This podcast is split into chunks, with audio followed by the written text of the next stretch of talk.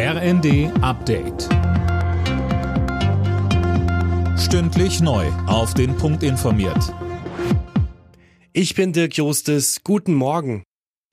Die für Energie zuständigen EU-Minister kommen heute zu einem Sondertreffen in Brüssel zusammen. Es geht um den gemeinsamen Gasnotfallplan. Der sieht vor, dass jedes Land erstmal freiwillig ab August seinen Gasverbrauch um 15 Prozent runterfährt. Hintergrund sind die immer weiter sinkenden Gaslieferungen aus Russland. Wirtschaftsminister Habeck sagt im ersten. Putin nutzt die Mittel, die er hat. Das ist ja keine neue Situation und auch in keinster Weise überraschend. Seit Anfang des Jahres ist dieses Szenario eine ernste Bedrohung und das ist auch häufig genug erklärt und beschrieben worden. Wir sind darauf vorbereitet, aber es ist natürlich eine ernste Situation. Also wenn jetzt irgendjemand überrascht ist und sagt, oh, wir sind abhängig von russischem Gas und Putin könnte es einsetzen, was haben denn die Leute denn das letzte halbe Jahr gemacht? In Deutschland wird weiter darüber diskutiert, ob die letzten drei AKWs länger am Netz bleiben sollen.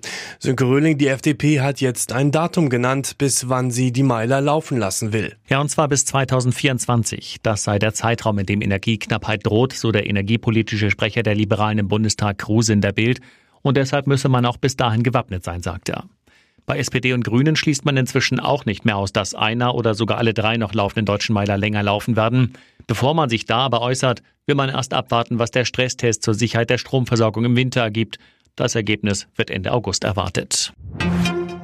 Die deutschen Hausärzte sind dagegen, dass die Corona-Isolationsregeln gelockert werden. Das hat Verbandchef Weigelt der Welt gesagt. In der Ampelkoalition gibt es in der Frage Streit. Die FDP will auf die Isolationspflicht verzichten und auf Eigenverantwortung setzen. Vor allem die SPD ist dagegen.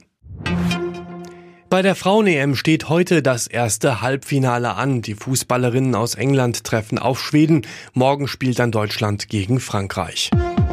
Alle Nachrichten auf rnd.de